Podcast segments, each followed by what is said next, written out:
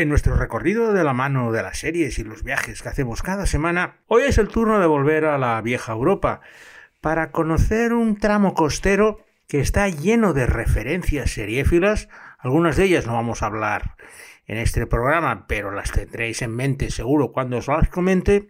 Y no deja de ser un recorrido lineal que empezaremos en la frontera sur para acabar en la frontera norte siguiendo el tramo costero de esta región, que ha sido una de las regiones más complicadas desde el punto de vista político de las últimas décadas.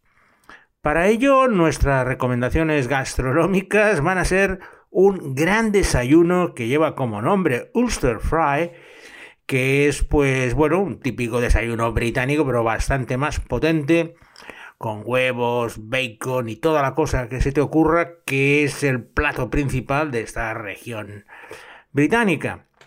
Y para beber, eh, aunque sea pronto, vamos a tomar un whisky. La gran botella de Bushmills, que es el whisky de esta región, destilado en las cristalinas aguas de los valles que bajan y que luego visitaremos, porque hoy con Traveling Series con Lorenzo Mejino nos vamos a visitar la costa del Ulster, Irlanda del Norte.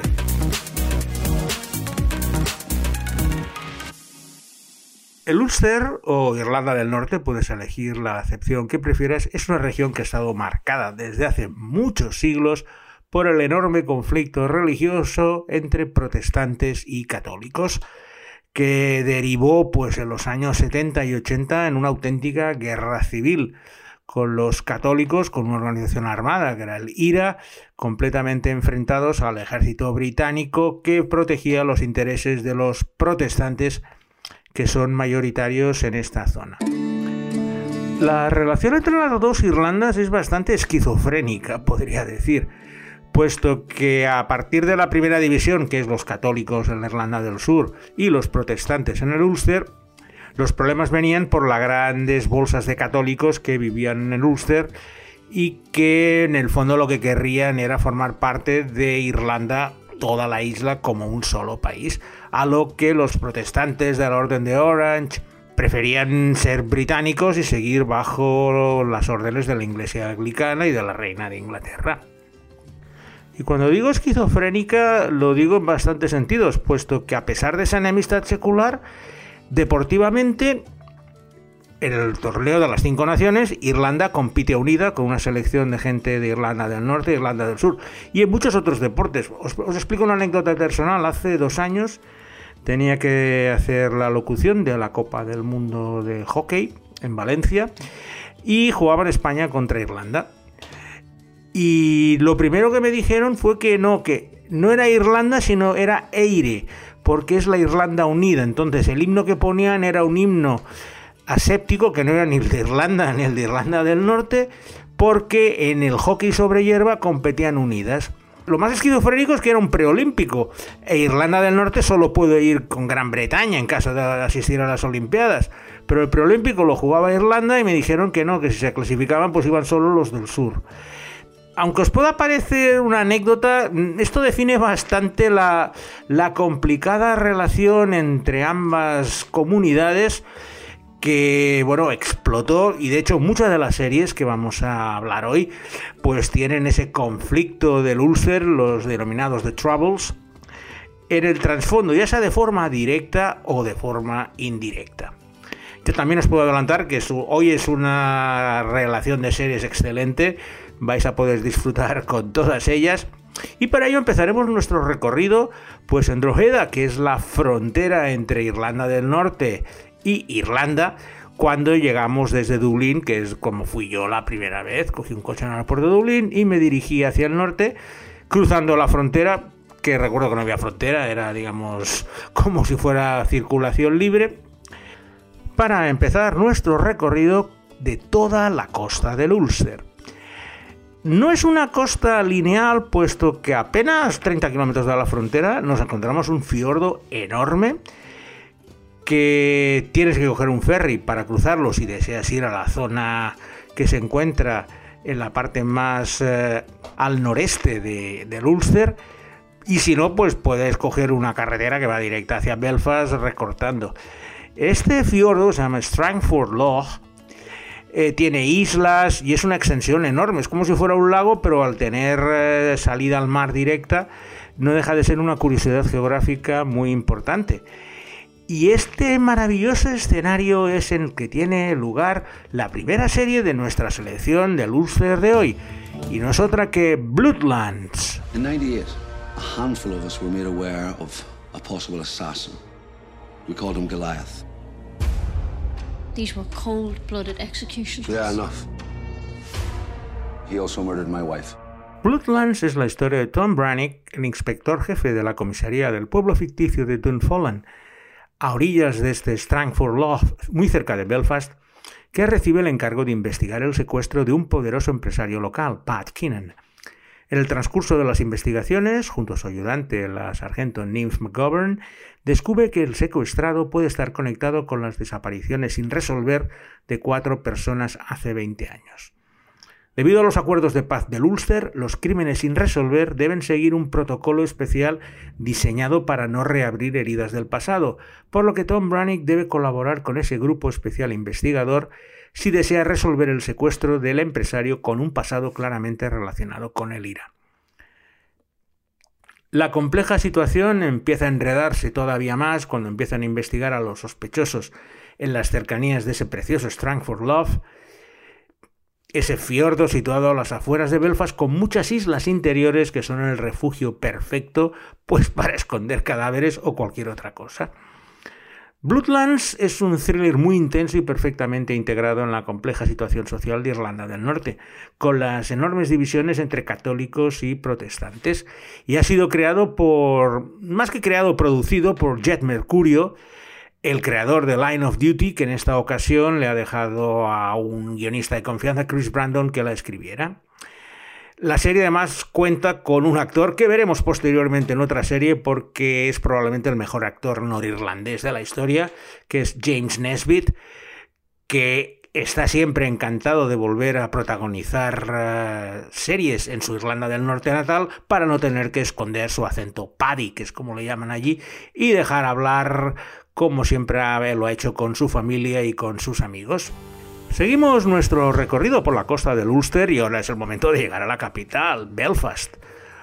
Una ciudad, debo añadir, bastante fea. Nunca me ha gustado. Mm, las consecuencias de la guerra con barrios católicos y barrios protestantes, con barricadas, la hicieron una ciudad muy inhóspita donde solo te podías mover por una serie de zonas dependiendo de, pues, de la comunidad a la que pertenecías y lo cierto es que hasta hace poco no tenía apenas atractivos.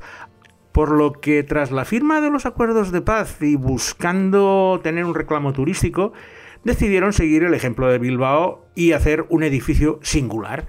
Y el resultado se inauguró en marzo de 2012 y es el denominado Titanic de Belfast, un museo sobre la historia del Titanic en un edificio bastante brutalista que se ve desde toda la ciudad y que se ha convertido pues en el principal reclamo turístico de una ciudad donde casi nadie se acercaba a visitarla a no ser que fuera pues a, tomar cerveza a los pubs o a hacer sus compras. El Titanic de Belfast eh, tuvo ocasión de visitarlo hace cuatro años y es un edificio impresionante. Dentro es un museo donde te explica toda la historia del barco, desde su botadura hasta los trágicos momentos finales. Y bueno, no deja de ser una atracción turística que tiene un cierto atractivo, en especial en una ciudad donde no hay mucho. Todo esto que os he comentado lo podéis comprobar en la segunda serie de nuestra selección de hoy, desarrollada completamente en Belfast y que tiene como título The Fall. To break into their home. What could be more intimate than squeezing the life from another human being?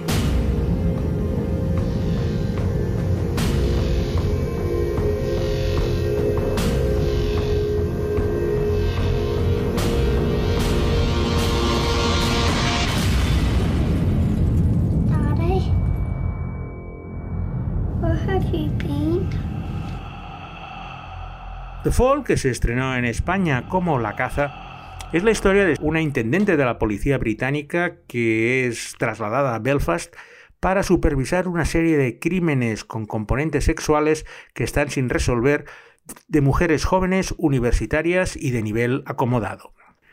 The Fall está estructurada en dos planos paralelos que están destinados a encontrarse en algún momento del futuro, con el espectador como único poseedor de toda la información. Por un lado tenemos la llegada de esta superintendente, Stella Gibson, magníficamente interpretada por Gillian Anderson, que llega en comisión de servicios desde Londres a Belfast para supervisar una serie de crímenes sin resolver y en los que la policía de Belfast no consigue avanzar.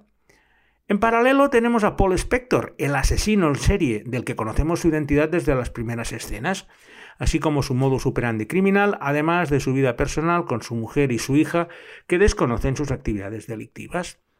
En su faceta laboral trabaja como consejero de personas en duelo o aflicción.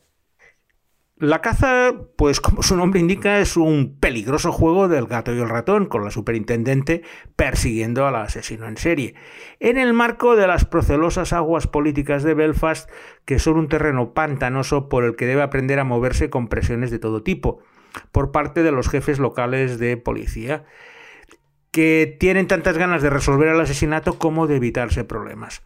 Otro problema añadido es la separación y las tensiones de la ciudad de Belfast entre católicos y protestantes que condicionan mucho las investigaciones independientes de una londinense que es percibida como alguien de fuera por ambos bandos.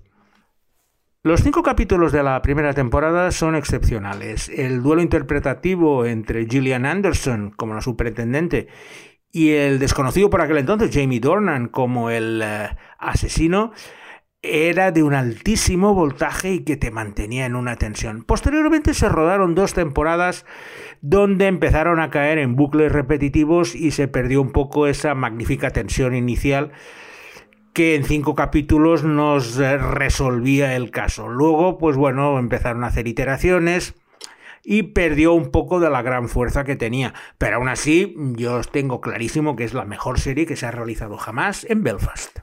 Uno de los puntales de la economía del Ulster y de Belfast en particular es el rodaje de películas y de series. Han montado unos grandes estudios y, por ejemplo, Juego de Tronos se rodó casi completamente en Belfast, donde pues replicaron Desembarco del Rey y muchas otras cosas, pero no os voy a hablar de ella, puesto que en este caso sí que son decorados, con una sola excepción que luego os hablaré pero prefiero hablaros de series más irlandesas y que recogen mejor ese carácter del Ulster.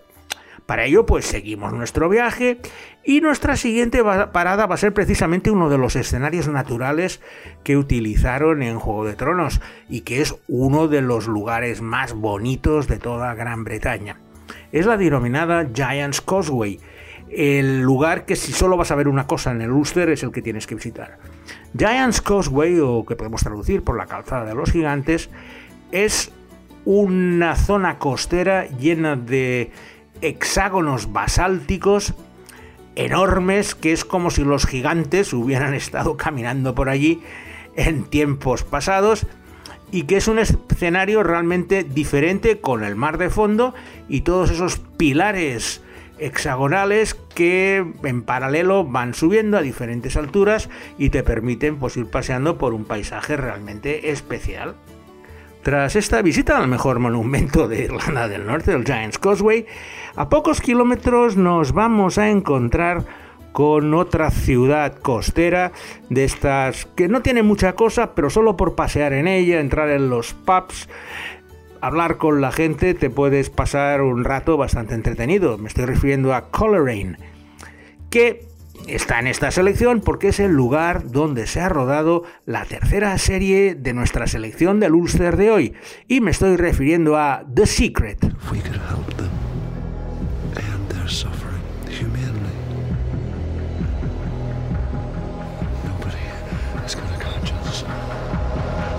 The Secret es la historia de dos personas, un dentista y una profesora, felizmente casados con sus respectivas familias y con hijos en el pueblo de Coleraine, en Irlanda del Norte.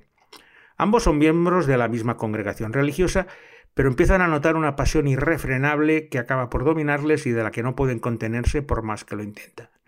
A pesar del enorme cuidado con el que llevan su relación secreta, acaban por ser descubiertos y puestos en evidencia por los pastores de su congregación religiosa lo que deriva en consecuencias inesperadas para las dos familias. Es una historia basada en hechos reales y cuenta, pues, otra vez, como ya os he comentado antes, con el protagonismo del gran James Nesbitt, que nació precisamente en la ciudad de Coleraine, que interpreta al dentista Colin Howell, que ya os aviso que es un personaje de los más miserables que he visto en una pantalla televisiva en los últimos tiempos. A la que da réplica, pues Genevieve O'Reilly en los dos papeles protagonistas de un thriller que empieza como una tórrida relación romántica aunque luego pues la cosa empieza a desmadrarse bastante y pierde completamente el rumbo en el tramo final. Solo son cuatro episodios. Lo cierto es que fue bastante decepcionante porque el inicio es bueno, pero cuando empiezan a hacer cosas raras es una vida hacia adelante y el pobre James Nesbitt, pues bueno, supongo que estaría encantado de estar volviendo a su pueblo natal, pero lo cierto que es de las peores actuaciones que le recuerdo, sobre todo porque el personaje que le toca hacer es completamente indefendible.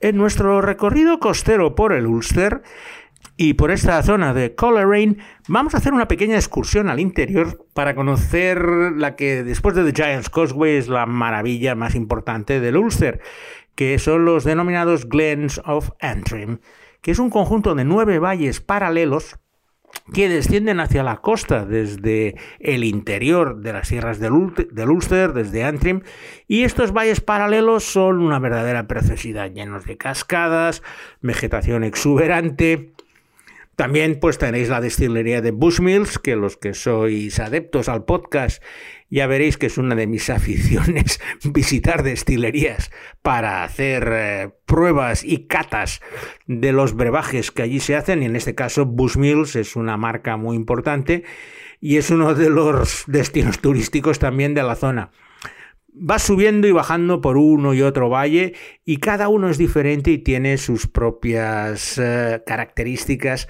que nos muestran en muchos eh, parkings que están adecuados para poder ir caminando e ir descubriendo las maravillas interiores un poco más alejadas de la costa del Ulster. Tras visitar los valles que queráis, pueden ser uno, dos, tres, volvemos a recorrer por la costa hasta llegar a lo que sería la frontera entre Irlanda del Norte e Irlanda, pero por el extremo occidental. Y es una ciudad que se llama Londonderry, Derry para los amigos, otra ciudad bastante horripilante, pero con ese nombre seguro que ya estáis adivinando cuál va a ser nuestra última serie del día de hoy, las descacharrantes Derry Girls. Call me Peter. Is that a firm hold gel you're using? It's a moose. Chris. What are they? Golf clubs. I thought uh, spatulas. They're rifles. She smirked. Who? Big M? Derry Girls es un grupo de chicas liderado por Erin Quinn, una joven adolescente de 16 años que siempre está con sus mejores amigas. Su prima, que es una friki que se llama Orla, y sus dos mejores compañeras, la ingenua Claire y la alocada Michelle. A se une el primo de Michelle, un aturdido chico inglés, Dylan, que es el blanco de todas las bromas de las chicas por su desubicación a su llegada a Derry, junto a su acento y origen inglés. La serie se centra en sus historias de adolescentes despreocupadas en plenos años 90, cuando la tensión política y social en Irlanda del Norte era brutal, con el ejército británico patrullando por las calles durante el periodo histórico denominado The Troubles.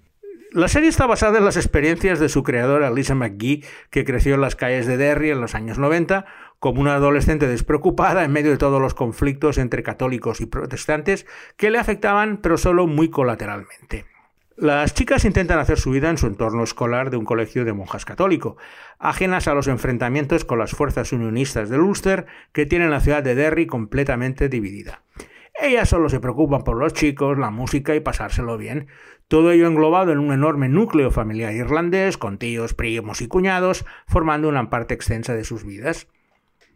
La ingenuidad latente de las adolescentes que se creen que la humilde ciudad de Derry es el centro del universo es una fuente continua de risas y malentendidos en uno de los grandes éxitos de comedia de los últimos años. Lleva tres temporadas y lo cierto es que es de las series con las que me he reído más últimamente por el gran tono desenfadado que tienen, pues eso, las chicas en medio de, un conflicto, pero pasando completamente de todo. Y recordando las Derry Girls, vamos a finalizar esta edición En esta ocasión yo creo que Alberto Olaya habrá disfrutado porque es de las pocas ocasiones que creo que habrá visto alguna de las series, pues casi siempre cuando hablo de países lejanos no tiene ni idea de lo que estoy hablando. En este caso espero que alguna de las series la haya podido ver en su momento. Y sin nada más, me despido de vosotros hasta la semana que viene, donde tendremos una nueva edición de Traveling Series con Lorenzo Mejino.